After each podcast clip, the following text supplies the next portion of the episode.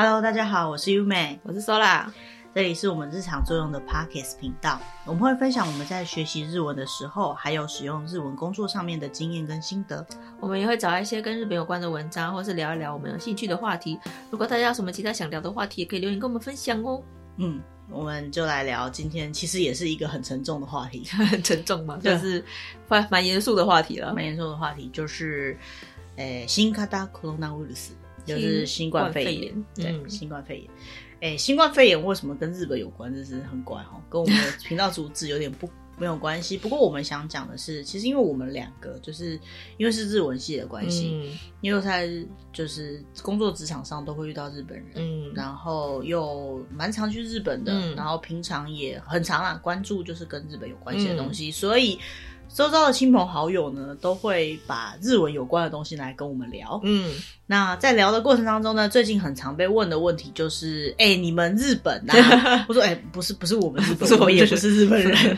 对，他说呢，日本为什么就是这一次新冠肺炎怎么会做的这么差？嗯，怎么会防堵的这么不好？嗯，好，防堵有多不好呢？好，我们来看一下最近的数据哈。首先呢，光。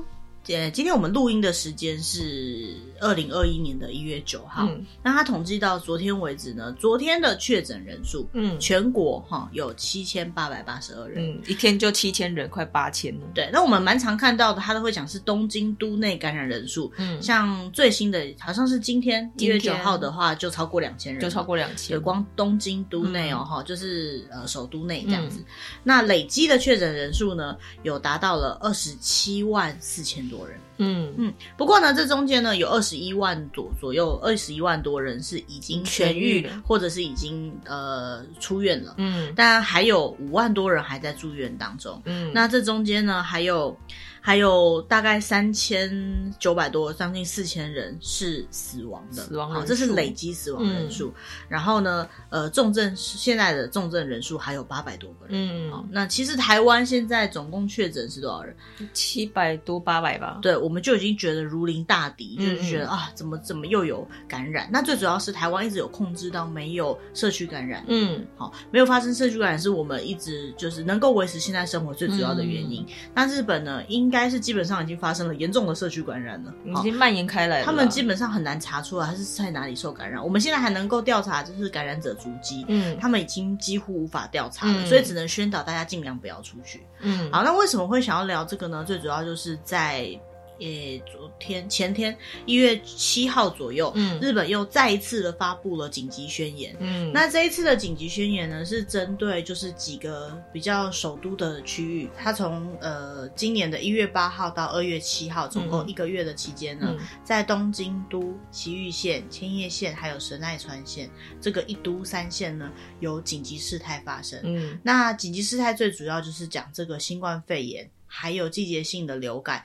的状况下呢，他们就会希望就是国民呢要更小心去注意一些相关的注意事项。嗯，那总共是哪些事项呢？比如说像是他会希望就是尽量就是在使用餐饮设施的情况下，就是可以减少。那怎么减少呢？就是会要求餐饮店的营业时间要缩短。嗯，比如说营业时间就到晚上的八点，酒类提供到七点为止。嗯，然后呢，呃，尽量能够使用远距的工作，所以呢，尽量不要出门去上班。嗯、目标是要朝七成，减少七成，对，就尽量都在家。嗯，然后再来八点之后呢，尽量不要外出，嗯，好，就减少外出的人数。嗯，然后呢，还有各种活动的时候会有人数的限制。嗯，那除此之外呢，呃，像是电影院、剧场，还有一些集会的场地，或是超过。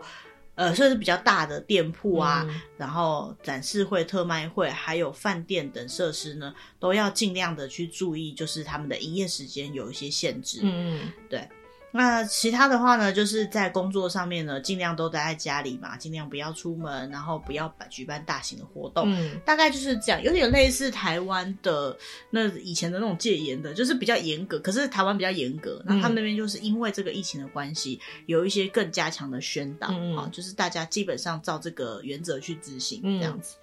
好。今天最主要想要讲的就是说，在这种情况下，其实我我们看得出来，这样的数据是控制的很不好的。嗯，那很多人都会说，日本到底有没有在做事？有。他们其实有在做，而且他们做的事情跟台湾做的事情也差不多。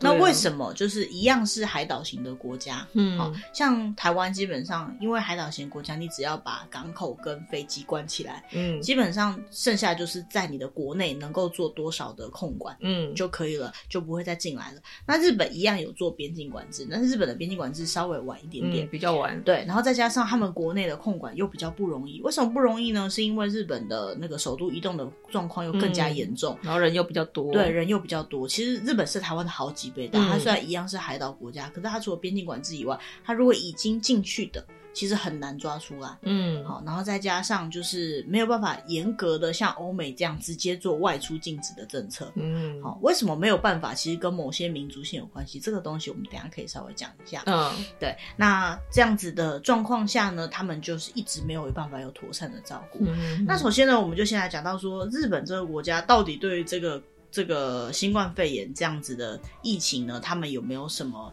就是对策方案？嗯，那先解释一下新冠肺炎这个是在日文，我们刚刚其实有提到，它叫做新型コロナウイルス。嗯，新型就是新型，那 corona 呢就是这个冠状肺炎的名字啊，冠状病毒的名字。嗯，所以呢，他们通常都会叫它 corona ウイルス，或直接简称 corona，嗯，就是那个。 啤酒的那个 Corona，同样的音，那或者是我们会讲 COVID nineteen，就跟英文是一样的。嗯、对，那台湾是习惯讲新冠肺炎或是武汉肺炎，嗯、其实是同一件事情啦。嗯、那呃，应该这一年多以来，没有人不知道这个字了。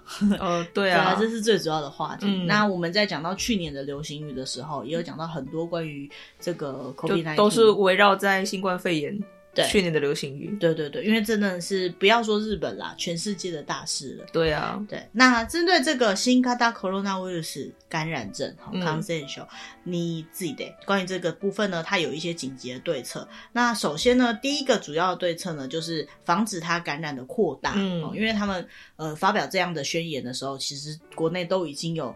呃，感染的个案出现了，嗯、对，那不要让它扩大的方式，还有呢，对于医疗的体制能够有更多的准备跟提供。嗯，嗯。那防止感染的方式呢，首先就是他们有一些那种研究这种群聚交叉感染的专家，嗯、他们把他派到各个地方去，嗯、然后让他们能够帮助各个地方的政府或者是机关团体去做一些防治的措施。嗯，然后呃，针对一些没有办法离开那个地方，也没办法避免群聚的，比如说。像是。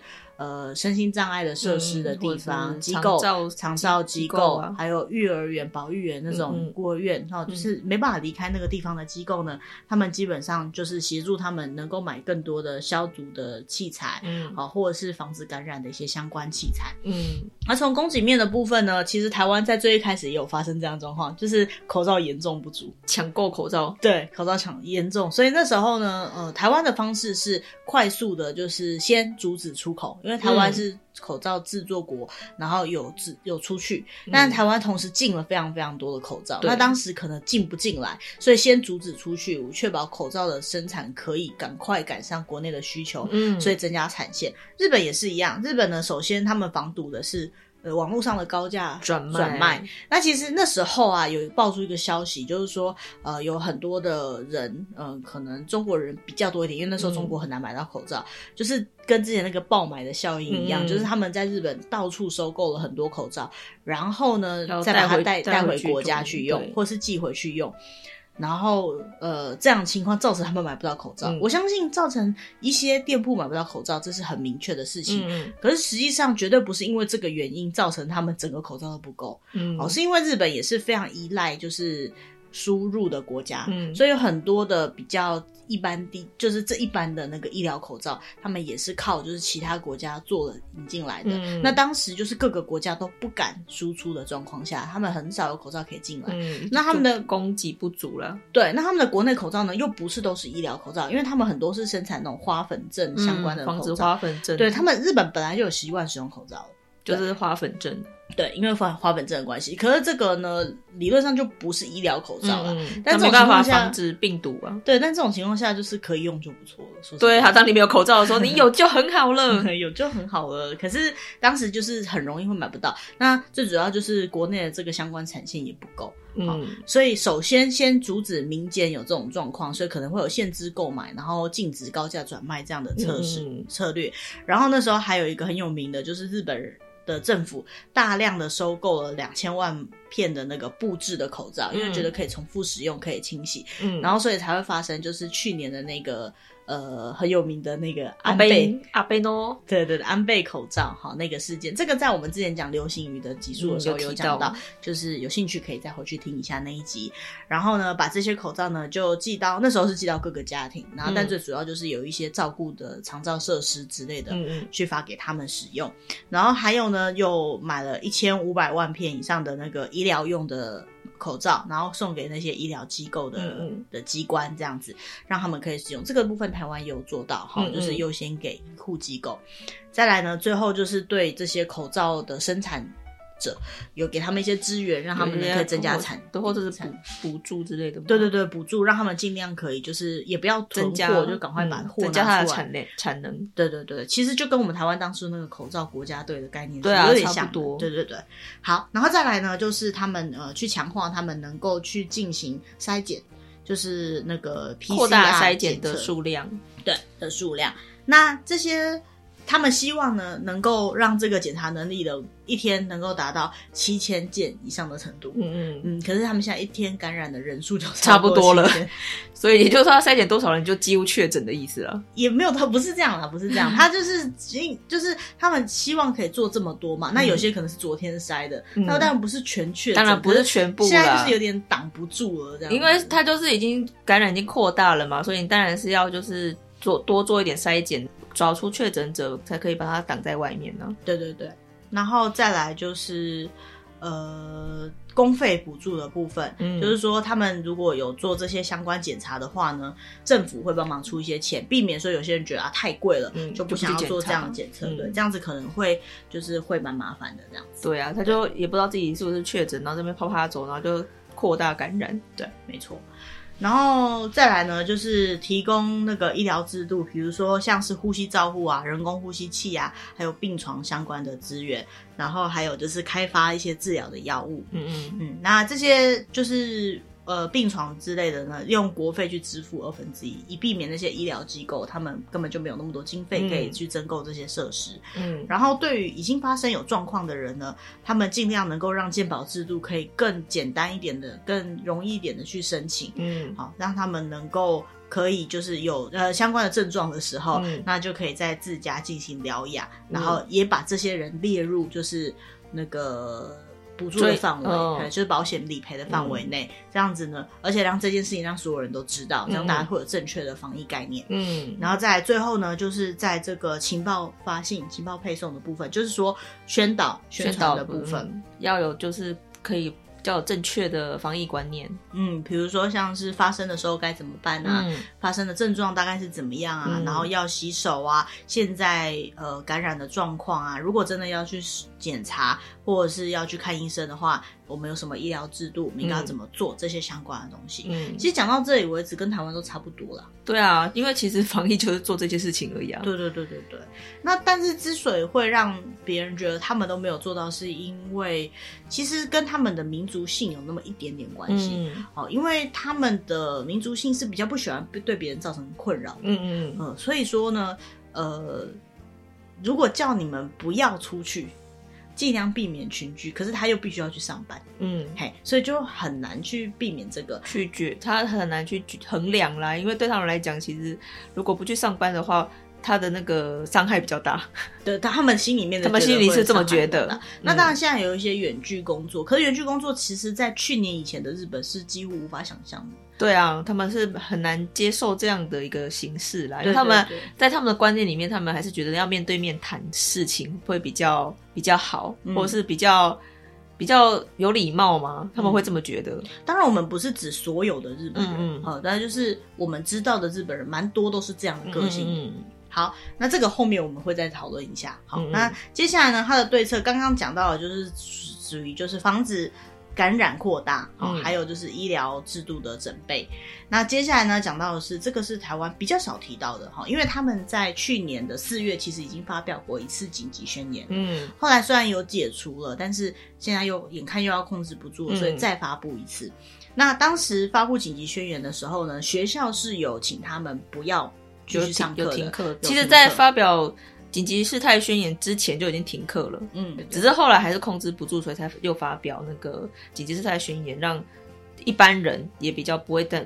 那么大量的移动，嗯，而且这个有个好处，就是因为小朋友停课在家，其实家长照顾有很多的问题，嗯嗯，对。那如果父母也能够在家，嗯，那这样小孩就会有人照顾，嗯，对对对，而且也避免就是不用，也可以不用出去。而且他们去年在发表停课，其实是非常匆仓促的决定，嗯，所以有很多家长其实也没办法马上就可以有找得到可以照顾小朋友的地方，因为他们也不能请假。嗯，对。那讲到这个不能请假的这部分呢，其实就是他们的这个对策的其中一个。嗯，他们的第二项呢，就是关系到学校停课的时候，它衍生出来的课题，还有它相关对应的措措施。嗯，那比如说第一个呢，就是要去照顾这些小朋友的家人呢，他们要怎么样去请假？嗯，好，他们就是会定出一些比较明确的方案，或者是建议企业去执行的方式，嗯嗯，然后让他们呢有需要就是。请假回家照顾小孩的情况呢，可以有一个比较容易请假的环境。嗯嗯，好，然后再来呢，呃，因为这个请假的关系，所以请假一定会有劳动力的问题。嗯，那不管是对于请假的这些劳工，还是对于让他们请假的这些企业，嗯，呃，去提供适当的补助措施。嗯，嗯，让他们能够就是。真的好好的请假回去照顾小孩，嗯、而不会造成太大的影响。嗯、那这个中间的损失由政府帮忙负担一些。嗯、对，然后再来呢，就是呃，因为请假，或是有时候呃，因为整个这整个疫情的关系，经济层面影响很多。嗯，所以如果因为这样子有减少收入的话呢，对于这些家庭呢，他们会提供一些特殊的贷款。嗯，好，那这些贷款呢，可能就是。呃，原本就有这样子的紧急贷款，贷款的额度变高，或者是可以不用偿还利息，甚至某些情况下可以不用偿还几个月，好、嗯、少还一点之类的，嗯、这种都是他们政府有提供给民众的一个可以申请的东西。嗯、那这个呢，台湾也有，嗯嗯，就是我们的那个纾困金吗？对对对，紧急纾困金的申请，嗯、或者是紧急纾困贷款，嗯，台湾也有。然后再来呢，就是呃，如果他们真的小朋友就是没办法家长在家里顾的话呢，有类似那种托婴托育的机构，嗯，好安亲班之类的那种机构。那那些机构呢，其实在日本原本是比较少见的，嗯，好，他们比较少会有这样子的地方，嗯，对。那但是他们现在就是因为不得不嘛，所以还是有啊。那这些机构可能就是呃，要尽量去开设这样子的机构，嗯，由政府帮忙补助去申请。好，然后或者是说，呃，要去，呃，这样的机构的费用有帮忙政府帮忙付补中去出，嗯嗯、然后还有就是去，呃。奖励或者是鼓励这些企业主去开设这样的机构，嗯、让家长如果真的不能照顾的情况下，可以有小孩有地方去，他们可以安心的工作、嗯、之类的，这样相关的设设施有在进行。那还有一点比较特别的，就是他们有讲到，就是学校的午餐前这件事情，营养午餐，对，营养午餐，就是因为因为日本基本上都是在学校吃营养午餐的，嗯，那这些营养午餐呢，因为在临时。停课的过程当中，营养午餐费到底该怎么计算？这个有点微妙，因为就就没有收入了嘛，他们就不会有营养午餐这一笔支出。对，所以呢，有些学校呢，它就是呃，会政府就会希望有些学校可以把这笔钱还给家长，好、嗯。哦等于是多一点钱，可以让家长自己去运用这样子。然后呢，国家会去对这些付费用产生的，比如说可能因为没有要用这些东西，所以说产生一些哪个部分的负担，嗯、由政府那边帮忙出。然后还有就是提供这些营养午餐的那些业者，嗯，他们可能因为这样，他们也没工作了，对啊，所以他们就是也会有一些政府给他们的一些补助方案。嗯嗯，这个是蛮特别的哈。到底这个午餐费会影响到多大？对于一个家庭来讲，好像不会差很多。可是对于就经济比较拮据的家庭来讲，午餐费的确是很蛮重要的一笔支出了。对，所以像现在其实台台湾已经推推动很多县市，它是午呃中小学午餐是免费的，嗯，由政府补助这样子，就是税金那边去支出。对对对，OK。那不过我觉得他们会想到说，这个学校停止，然后这些机构这些提供学校午餐的这些农家就没有。没办法赚钱，没有收入，嗯、我觉得是蛮蛮用心的一件事情，就是想到这个部分这样子。嗯、好，然后再来呢，就是最后一个部分，就是这个远距教学的部分哈、嗯嗯，就是因为没有上课的关系，所以尽量能够进行远距教学，然后可以就是。比如说增设相关的机构啊，好、嗯，或者是一些相关的方式，这个部分也是就是因为这次因应新冠肺炎而产生的一些改变。嗯，那说实在过了一年，就我观察起来，很多地方已经慢慢的在习惯了。嗯嗯。当然学校因为这一次的紧急宣言是不没有要停课，没有要停课。对，去年去年有停课，但这一次是都没有要说要停课，嗯、有说要正常上课。对，那所以说。就是呃，可能没有那么多。可是如果说真的还需要再停课的话，我相信它相关的方案已经慢慢在架构起来。可是他所谓的停课，好像就是国中小吧？所以其实其实他们在疫情这这段时间，疫情像大学有很多大学其实都是用远距教学的。嗯，所以他们有很多大学生其实是还没有在教室上过课的。哦，就是新的年度进去学校的学生。对对对。其实很多国家也有听说过这件事情。嗯，好，然后第三个部分呢，就是他们对于一些事业的活动，呃，比如说整个事业活动，就是经济层面的，呃，整个赚的钱赚的，嗯，呃，或者是经济效果的缩小，嗯，还有一些可能雇佣减少的一个相关的政策，企业会有一些损失啊。对，因为毕竟就是在这种情况下，人或者是。物品它的流动都是停滞的，嗯，有些的事业，比如说包括物流业啊，嗯，好，或者是甚至观光业，非常影响非常的大。那像这些事业的业主，嗯，好，这些公司的业主呢，他们有可能会没办法继续维持雇佣这么多的员工，嗯，那尽量让他们不要辞退这些员工的方式呢，日本政府就是会就是给他们一些相关的。补助措施，嗯，他们叫做这个雇佣调整助成金，好，嗯，就是在这一段时间里面，比如说一样要雇佣这么多人，然后减班，然后对于企业的这个伤害，他们尽量能够把它降低一点点之类的，哈，嗯，或者是可能我记得好像有一些税务上面的减免，嗯嗯，对，然后再来呢，就是尽量给他们更多的资资金，好，然后去跟一些银行的机构去谈说，嗯，让他们的贷款可以还缴。好，或者是降息之类的方式，让、嗯、他们可以就是安全一点的去度过这个难关。嗯、对，那像这样子的东西呢，那日本也花了好多很多钱，很多钱，编列很多预算。对，光这些金融方面的事情呢，他们就编列了一点六兆日元的、嗯、的费用，这样子。嗯好，那其他呢？就是像是现在的那个各个公司行号，他们通常尤其是制造业，他们的这个供应链有时候都不一定是在国内。嗯，那就算是在国内，因为物流产业的关系，所以它可能也会遭受到影响。嗯，所以关于这些供应链的损坏呢，他们也会有一些相关的对应措施跟，呃重新去帮忙去，比如说配给资源相关的事情。嗯然后其实是影响非常非常大，就是这个观光业。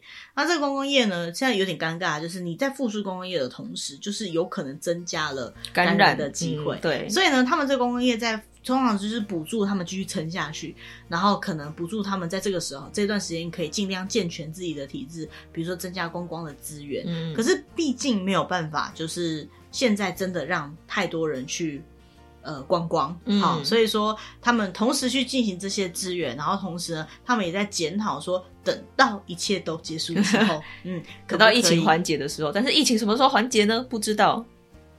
对，所以那之后啦，哈，他特别有强调说，那之后等到事态终息之后，就一切都结束之后呢，能不能有一些就是官民一起合作的一些活动，嗯，好，能够让观光可以再次复苏。好，然后再来呢，就是说他们对于这些生活上可能会比较就是有有问题的人，哈、嗯，能够让他们能够自立生活，然后或者是促进他们的就职之类的呢，嗯，也有一些相关的补助，比如说因为、嗯、呃新冠肺炎而离职啊，收入减少的人，嗯、对他们就会提供一些相关的补补补助或者是资源资源，对，由那个地方的一些公共团体去提供，嗯嗯。好，那这个部分呢，就是可能跟工作比较有关系的。嗯嗯。那最后一个呢，是关系到，就是因为新冠肺炎，所以其实很多的法令，还有很多的嗯，嗯国家的制度措施，都会有一些改变。那针对这些新的改变呢，因为日本原本就有那个新型流感的一些相关的法规，嗯，那他们就把这个新型冠状肺炎这个部分的感染症呢，也把它加进去，嗯，然后也相关的法案都在国会已经提出而且通过了，嗯嗯嗯，对，就有修法。台湾其实也有相关的修法，对对对，台湾其实有相关的修法，有相关的条例。然后像是他们那些法条法条啊，就是那个呃隔离的人跑出来的那些法条啊，嗯嗯，法那个也也都有相关的修改，嗯，然后再来呢就是。呃，讲到说边境管理政策，日本叫做水际，嗯，嗯，边境管理。边境管理，对，边境管，因为他们的边境就是水，所以这个名字其实也蛮合理的。对啊，边境管理政策呢，他们会有一些比较迅速而且比较机动性的对应，嗯，比如说呃，去禁止别的国家的人来，哈，入国限制，还有劝告就是国内的人不要出国，因为你出国你就可能要回来，嗯嗯，那回来就可能带着病菌，嗯，再加上移动本来就是一个风险，嗯，好。还有呢，就是呃，在这个边境管制的时候呢，有一些检疫的强化，还有说呃，去发表他们现在国内疫情的状况，跟更新国外疫情的状况给国内的人知道，这都是相关的。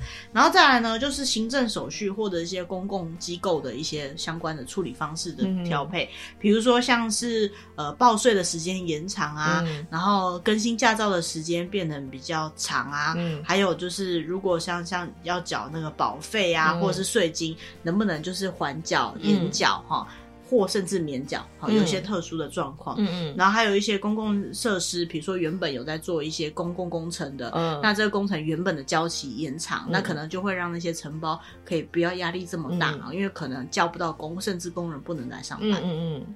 这些相对都有。那其实我记得台湾去年也有针对，就是报税有展延，有有有延一个月，就是可以一个，就是有两个月可以报税这样子。对对对，因为有的人可能就是可能一个那个月内他的经济的条件也没办法那么许可嘛。对对，所以就让他再多延一个月可以缴税这样子，多一点时间筹钱缴税，是这样讲啊，就是不是不让你缴税，是你还是要缴税哦，但是时间可以延长一点。我知道你很辛苦，所以你可以慢一点缴，不是不要缴，不是不用缴。还要缴，好，然后再来呢，就是国际关系的强化，嗯，比如说日本就是 WHO 的那个，大部分的国家都有加入了，所以他们都会遵照 WHO 的一些那个呃的指导指导原则去做防疫的一些措施。哎，这样讲起来不不用，就是没有加入的我们反而做的比较好，就是指他们。不是不对，就是因为台湾没办法加入 WHO，所以只能自立自强啊。好了，我们自立自强，结果说还 OK 这样子。对，我们只能靠自己。听起来有点讲风凉话，但我不是这个意思，真的不是这个意思。嗯，好，然后再来呢，就是对于一些地方的公共组织呢，去做这些，比如说财政上面的资源。嗯嗯，对，我觉得最主要是财政资源，因为这些一定会衍生很多相关的一些费用，对，然后还有人力的支出，还有一些经济上的损失啊。对，这些都是。呃，讲到目前为止，就是他们针对这个疫情，他们所提供的所有的政策，其实听起来很完整，该做也都有做。对啊，其实就是大大大概应该要做的措施都有了。嗯，但是为什么你觉得就是日本还是管理不好？一个是我觉得他一开始进行这些措施的时间点太晚了。嗯，因为他那个都已经蔓延开来了的之后，才要做这些措施，的确的确，你这个时候再要防堵就已经来不及了。嗯。嗯，的确。然后还有呢？你觉得还有其他原因吗？跟他们的人民有没有什么特殊的关系？民族性吧，我觉得民族性每一国都不一样啦。那台湾是比较特殊啦。我觉得啊，哈，其实日本的民族性来讲啊，哈、嗯，他们理论上来讲是遵守规矩的。嗯，对。可是，在这个遵守规矩的过程当中呢，他们呃有一些更重的是。规矩以外的那些潜规则对他们俩太过于重要了，嗯，或者是他们自己对于一些正确跟错误的判断，他们会看得很重。嗯、什么叫正确跟错误的判断？这个在我们 Podcast 频道的第一集也曾经聊过这件事情，就是呃，比如说生病要不要去看医生这件事情。哦，对啊，或者是你如果因为身体不舒服要请假的话，那其实是你自己的问题，这样子。对。其实这个部分就是会造成他们可能会有很严重的，比如说，我就跟你说，你如果就是有感染症状，你可能有症状，你就不要来上班，嗯，好，你就要在家里隔离，嗯。可是如果我在家里隔离，公司的人会怎么看我？嗯，好，那我应该不是没那么惨吧？我应该没事吧？就去了。嗯、我不我知道不是全部的人都这样，嗯、但是真的会有人就有这样的心理。嗯，好，然后还有就是日本真的是和平很久的一个国家，嗯，所以他们的人民说实在没什么危机意识，因为日子真的好好的过很久了。嗯，所以这次爆出很严重的哈，有一部分是来自于那个所谓的呃乌鲁的玛吉，哈，就是他们的夜生活的那些店，嗯，好，那那些店为什么会这样？因为他们普遍都觉得没那么衰吧，嗯、我没我没那么严重吧，嗯，好，然后就去了，就去了，就在那个地方群聚感染，嗯、然后就发发展出去。那那些人难道真的不知道这件事情的危险性吗？我觉得他真的不知道。嗯，他有可能没有这样的警觉。对，虽然说政府刚刚有讲到说，呃，去更新这个疫情的状况，然后做很多的宣导，嗯、可是他们可能不觉得那是跟自己有关系的事情，嗯嗯，他就可能觉得自己没那么衰。对，那这个没有那么衰的心态太多了。嗯，那相较于这个，台湾就很很特别的是，台湾在发生这个当下的时候。产生最严重的、最明显的状况，就是那时候的口罩之乱。哦，对，一一爆发有确诊的时候，大家都开始抢口罩了。对，那你觉得抢口罩这件事，就代表所有人都觉得这件事情跟我有关？嗯，我一定要赶快保护好自己。嗯嗯，好，我保护好，我戴口罩以后，别人就不会传染给我，所以我先把我自己保护好，然后。呃，尽量不要出门，这种事情也是有的，嗯，好，所以台湾人比较不会有一种这跟我无关，每个人都觉得这跟我很有关，嗯，所以每个人都觉得这跟自己很有关，每个人就主动的去防范，嗯，除了政府跟我们讲的以外，每个人都做的比政府讲的更多，对，就很害怕。政府说你你要超你你要戴一层口罩，他可能想要戴三层口罩，对如果他能呼吸，超喘。然后那个酒精也抢光光了，对，酒精消毒液也抢光光，然后连酒精棉片都要抢了，对。可是日本人比较多一点是这跟我无关，好，为什么会有这跟我无关的想法呢？我们就要讲到一个我们在网络上找到的一个，其实它对或不对是另外一回事。嗯，可是我觉得可以从这个点去看日本这一次的疫情，在他们普遍，我们刚刚讲的是政府方的设施，嗯，但是对他们人民来讲的话，他们有没有什么特殊的呃民族性造成的这个结果？嗯，那先讲到这个呢，我们要先讲，就是其实日本不是现在最严重的国家。要对了，比较起来，欧美那些更严重。嗯，我们刚刚讲了二十七万人。这个是日本累积确诊人数，美国的一天的确诊人数，确诊人数就差不多了，这样。当然，美国非常非常大，它是日本的好几倍大。可是再怎么好几倍，也不是三百六十五倍，或是 对啊，懂我意思吗？这样不成比例，因为美国应该也才几亿人而已。对对对，那为什么他们会这么多？我觉得跟美国的民族性可能更有关。可是因为我们对美国实在是不太了解，所以我们不去探讨这件事情。我们今天只是单纯探讨说，我们不是说日本人很严谨吗？不是说日本人医疗很发达吗？嗯、然后不是说日本人很守法吗？嗯、啊，怎么会这件事情防堵成这样呢？好、嗯，我们只是在讨论这个事情到底是怎么来。嗯、那日本人他们也在想这件事情，嗯、他们也很想知道为什么我们会变成这样？为什么二零二零明明是充满希望的一年，我们会弄到奥运办不成？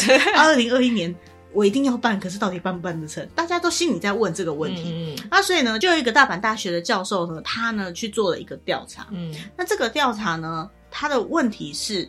呃，有两个，好，他最主要是问两个问题。一个问题是，当有感染新冠肺炎的人出现的时候，你觉得那是他本人的错，嗯，就是他自己造成的，嗯，他本人的错。另外一个呢是，如果有感染新冠肺炎的人，那是他的自作自受，嗯，好，这个是有责备的意思，嗯，就是他自己做的事情造成的。一个是他本人的错，就是说不是这个社会的是问题，是他自己没有做好。嗯，另外一个呢是他。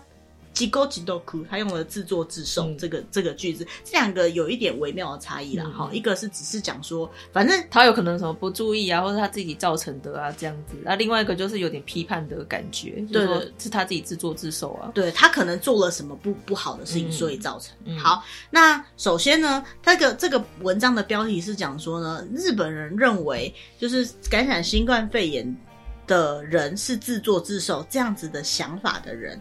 是有美国的十倍这么多。嗯，好，首先呢，我们先讲到说，他的第一个问题是指说，感染新冠肺炎的人是他本人的错，嗯，好，是他本人本人のせい，嗯，好，是他本人的错。这个部分呢，呃，他觉得说应该就是这样，或者是根本就是这样，嗯，或者是非常这么认为的人呢， 呃，日本总共有十五点十五点二五趴，嗯，对，然后呢，美国呢有四点七五趴，嗯，那这个部分呢？就是就美国跟日本比起来呢，它是三倍左右。嗯、但是呢，当他换一个问题问他说：“你觉得感染了新冠肺炎的人，他根本就是自作自受？”嗯，这样的说法呢？日本有十一点五趴，而美国呢只有一趴，嗯，所以这个十倍就是这样来的，哈、嗯，就是这么多人这么觉得。好，那为什么会有这样子讲呢？其实他们也不知道为什么啦，但是他们还没有可能还没有再进一步的深入研究。对对对，在文章里面是没有特别说的。嗯、可是为什么他会觉得是自己的错，或者是觉得说他是自自作自受呢？这个部分呢，跟就是日本人的一些。想法有关系。首先呢，他觉得是自己的错呢。呃，他们觉得哈、哦，应该是跟日本那种有一种想法，就是说，如果谁他不信的话，就是他自己的那个他自己的问题。嗯，嘿，那种状况，那种想法是一样的。嗯，好，然后再来呢，如果说想到自作自受这件事情的话呢，其实他有很多解释的方式。那这个文章里面呢，他提到的是。有一个日本人普遍都还蛮有这样的概念，台湾其实也有，嗯、叫做公正世界假说。嗯，好，它什么叫公正世界假说呢？就是呃，好的人就会发生好事，应该讲说好事会在好的人身上发生，嗯、而坏事就会在坏的人身上发生，嗯、而努力的人就会受到报答、报酬，就会回报，就有回报。而不努力的人就会惨遭不好的事情，嗯，所以就算如果做了坏事的话，必定会受到惩罚。这样的想法，嗯，就是所谓的公正世界假说。嗯，日本的童话故事还有很多地方的童话故事，多半都会有这种想法，嗯，就是善有善报，恶有恶报。对，为什么会这样的假说呢？是因为世界必须要有一定的制度才会是安定的。嗯，好，那这样子才会让人心安。嗯，好，就是说，我觉得我只要做好我该做的事情，我应该就会顺顺利利的。嗯嗯，这个想法其实很重要。嗯，先不管它对还是不对，因为你如果不这样子的话，你很难安心下来去做很多事情。嗯，嗯，很多人就会，反正你做再多事情都不会受到报应的话，为恶的人就更多了。哦、对对，所以你为了让自己为善，你你可能会说服自己说，我为善是会好的，是会有好事的。嗯、其实我做好事会造成好的循环，其实这个某个程度来讲也是一种。公正世界的假说，嗯，好，所以呢，大家希望这件事情发生，这个世界就是如此运运行的，这样的想法是很重要的，嗯，但是。这一次的新冠肺炎发生了一件很重、很严重的状况，就是它并不是什么样的人才会感染。嗯嗯，不管他是有钱人还没钱的人，嗯、不管他是好人还是坏人，嗯，他只要遇到了就会感染。这个就像虽然说笨蛋就不会感冒，可是笨蛋其实还是会感冒一样，就是感就像感冒一样，感冒不会挑人。对，他就是会发生，感、嗯、生病也一定就是会发生。嗯，所以说。如果说世界公正假说是对的的话，那为什么偏偏这信早上了某些人？嗯，对，所以他会害怕。嗯，他为了让自己不要害怕，他就告诉自己说，一定是他不小心。嗯，一定是他，别人叫他不要出国，他硬要出国。嗯，一定是他晚上跑去优路的马吉去那个夜店玩。嗯，一定是他没有保护好自己，没有防范好自己。嗯，所以他反正就是认为说，这一定是那个人他有什么错，嗯，或他有哪个地方不注意而造成，而我没有错。而我没有不注意，所以我是安全的。嗯，嗯，他们这种想法非常的明确。嗯，好，很常会发生这种状况，所以比较容易会有这种想法，就是说感染的人一定是他自己有问题。嗯嗯，那其实这个世界公正假说不只有日本，嗯，台湾也非常明显。怎么说？嗯，这个问题就是为什么一开头会有讲到别人问我们说啊，日本这次怎么做的？你这句话的意思就是觉得台湾做的很好。嗯，的确台湾做的很好。嗯，但是我们现在不就是他们做的不好，所以他们会这么严重？嗯，我们做的很好，所以我们没事嘛。嗯，其实这个就结果论来讲没错啊。我们做的很好，所以我们没事。嗯，但是你怎么知道他们会这么不好？是因为他们做的不好呢？嗯，说不定他们就真的没办法防堵啊。嗯，说不定他们真的有其他问题啊。我们没有人知道，他们也没有人刻意为了要自己变成这样。对啊。好，那台湾人呢？是因为我们团结一致的做，可是我们也有天时地利的优势。嗯，有政府的努力，有自己的努力，有其他人的努力。嗯，但是我们不能因为这样子讲说，因此而感染的人就是他怎么了？嗯，所以我们也不能讲说，因此而做的不好就是日本怎么了？嗯。当然，日本一定有做错事的人，可是我认为这个不是我们其他人要去帮他检讨的，嗯，这是他们自己要去思考，他们为什么会发生这样的事情，嗯，好，所以呢，在日本其实现在有这个状况，就是他们会去批判那些感染者，嗯，那批判感染者会造成很严重的问题，什么问题呢？感染者知情不报，哦，对，就是有的人确诊了，然后他就不想讲，不敢讲，对，然后或者是有的人怕自己确诊，然后就不不去检查。啊，我就怕被骂。对，就是这样，就是那个怕被骂的那个心态变得很严重。嗯，那这个怕被骂的心态再放大一点，我们刚刚就是我刚刚从个人讲到国家，再从国家讲回个人，嗯、我们现在再把它讲到国家，谁怕被骂？一开始发源的那个地方啊。如果他一开始就把这件事情好好的爆出来，然后好好的去强调、去讲说这个感染源有多严重，严、嗯、重。我们站在善良的立场讲，他或许真的不知道，嗯，可是不知道你不要斩天截地的讲他没有感染性，呃，就好好的讲说有发生这件事情，就不要说什么可控可防啊，对，可控可防。这这个讲了这个之后，大家就真的觉得可控可防。有些人相信，他就真的觉得可控可防。或许他那时候真的觉得可控可防，嗯、可是你把事情轻化了，反而造成大家。松懈，嗯嗯，对。那我们不要说，就站在良善的面上，我们不要去怀疑别人曾经讲过的事情或做的话。嗯、但是呢，我觉得就是我自己是这么觉得啦。我觉得就是再倒过来讲，我们不要去批判任何的事情。嗯，今天会发生这样一件灾难，这样一个问题，绝对不是谁愿意的。嗯，不要有那个。虽然我知道有阴谋论，就是这就是什么什么什么来的啊，这个先不要讲，这个先不要讲，嗯、就是我们先讲说后面会被感染的这些人，嗯、好，会没有控制好的这个状况，都不是大家乐见的，嗯、没有人希望看到这种状况，没有人希望因为这样子而造成这个世界经济的停摆，造成这么多人的死亡，嗯、没有人希望看到这个，那。先不要去苛责的情况下，才能够有效的找到原因，嗯，找到对策，找到解决的办法，嗯、而且在后续再发生其他更多事情的时候，大家可以用比较正面的角度去看待这件事情。嗯、我并不是说没有必要去检讨，但这个检讨可以放在很后面。放在整个事情结束之后都没有关系，放在整个事情已经得到控制之后，你再去检讨。嗯、那检讨的目的是什么？也不是苛责当下的决定。嗯，这个啊，我就怕被骂这种说法，其实基本上他是真的很很可能，大部分的人心态都是这样。嗯，但是怕被骂这件事情就会造成很多的隐匿。嗯，所以你检讨的目的不是去责怪这个人，或者是去惩罚这个人。嗯，哦，我们这个不是犯罪的在惩罚，嗯、而是为了未来不要再发生一样的事情。嗯好，所以说我觉得这个是很重要的。那这个文章的作者呢，他最后呢，他也是呃有在希望大家可以尽量呢去嗯给这些感染者更多温暖的资源。嗯、好，不，管是心理层面、啊、还是也不要去责怪攻击他。嗯、对，因为虽然说他们他们的想法是说这次的回答结果呢，其实呃也可以考虑成是说日本的感染者跟别的国家，他的别的国家是指欧美比起来、嗯、人数是比较少的。嗯，那因为。日本的他觉得日本感染者相对比较少，所以这些人就比较容易成为攻击的对象。哦，哎啊，然后所以呢，他们就是希望大家尽量不要去攻击他们。嗯，对，我觉得这个想法也不一定是错的，而且但是他们自己有说，他可能有关，但我们不能把它想象成因果。嗯，好，因为他们的比较少。如果以我的论点来讲，那对我们来讲，他们就很多。对啊，对，好，然后再来呢，就是说，呃。到底应该要做些什么？我觉得这件事情呢，最主要的呢，就是不要有这个攻击的意识，然后不要对于这些感染者或是社会比较弱的人，具有这些攻击的地方，尽量能够更温暖的去支持他们，嗯、然后让这件事情可以妥善的有个结尾，这样子。因为毕竟感染的人，没有人会想要自己故意去感染呐、啊，对，他一定是不知不不知不觉中自己就被感染的、啊，嗯，所以。你要怎么说他有错呢？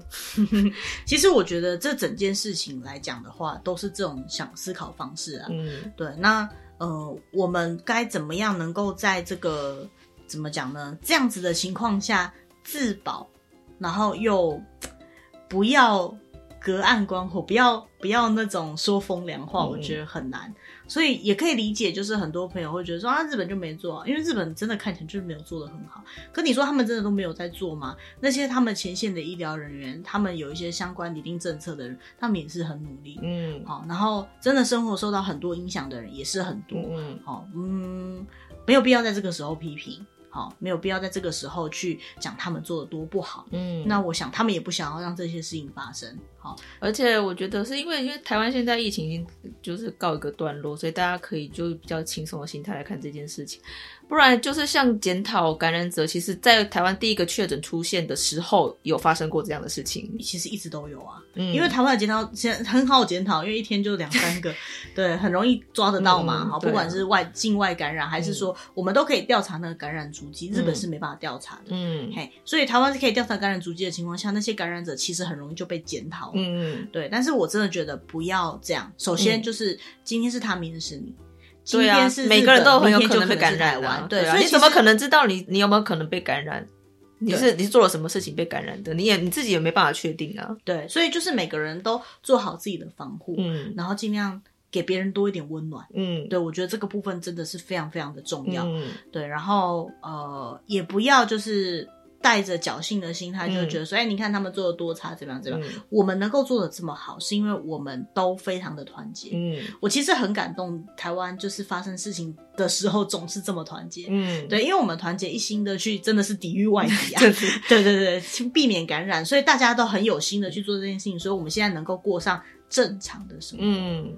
哎、欸，你知道这个正常的生活在很多国家是多么奢侈的一件事情？对啊，这真的是很难得。哦我觉得现在的台湾人其实已经有一些太太。他觉得太理所当然了，所以他没有这样的感觉，对，没有这样的警觉心。对，我觉得真的是很很可惜的一件事情。嗯、明明我们其实是在一个很幸福的环境里面，嗯嗯嗯，但是也不要因为我们在很幸福的环境里面就去攻击其他的、嗯、的人。那也不是说我要帮日本讲话说啊，就不能说他们很糟，他们的确有些地方做的很糟啊。哈，但是我觉得这就是可以，就是尽量站在别人的立场来想啦，因为并不是每日本也不会想要就是变成这样子啊。嗯，而且就是我听到很多人都会去跟日本人讲说啊，你们。这是怎么样？怎么样？我真的听到很多人这样讲，我就觉得说他们，他有没有不想这样啊？听到说应该心里面觉得对啊，那他们可能也想说啊，我我有做好防疫措施啊，又不是我的问题。而且他们大部分人都会跟我讲说，其实没有那么严重，我这边都没事。嗯，对。可是我我我们就会觉得说，可是我们听你们的很严重啊。但是的确这个严重是因为他们地区很大嘛，他家附近可能真的都没事啊。嗯，对啊，对啊，就是类似像这样。所以我觉得这个东西就是一个同理心。嗯，好，然后。我们珍惜我们现在的环境，嗯，好，然后也大概就是去了解一下这个与我们邻近的国家，他们都在做些什么。其实跟台湾做的差不多，嗯，那他们为什么会做不到这个？可能跟我们刚刚讲的这个心态有一点关系。嗯、好，那但是完全是这个心态吗？我觉得也不一定啦，嗯，可能有很多原因。但是就人民他可能还是会跑去那些地方的原因，可能就是我刚刚讲，他们习惯过上。很自在而且很安全的生活了，嗯，他们认为这些事情没有这么严重，嗯，好，那事情就可能就是变成这样子，嗯，那我觉得就是这件事情总是会有止息的时候，哦，药物开发完成之后之类的，嗯，但在那之前。我觉得就是每个人保护好自己，嗯，好，国家都给予很多的帮忙，嗯、给予很多的政策的保护，嗯，那我相信很多企业机构，还有就是很多医护人员，他们也非常努力，嗯，还有一些旅行业，包旅行业啊，哈，包括一些边境的人，嗯、比如说机场从业人员，嗯、大家都非常辛苦在努力这件事情，嗯、所以不要任何一个人成为缺口。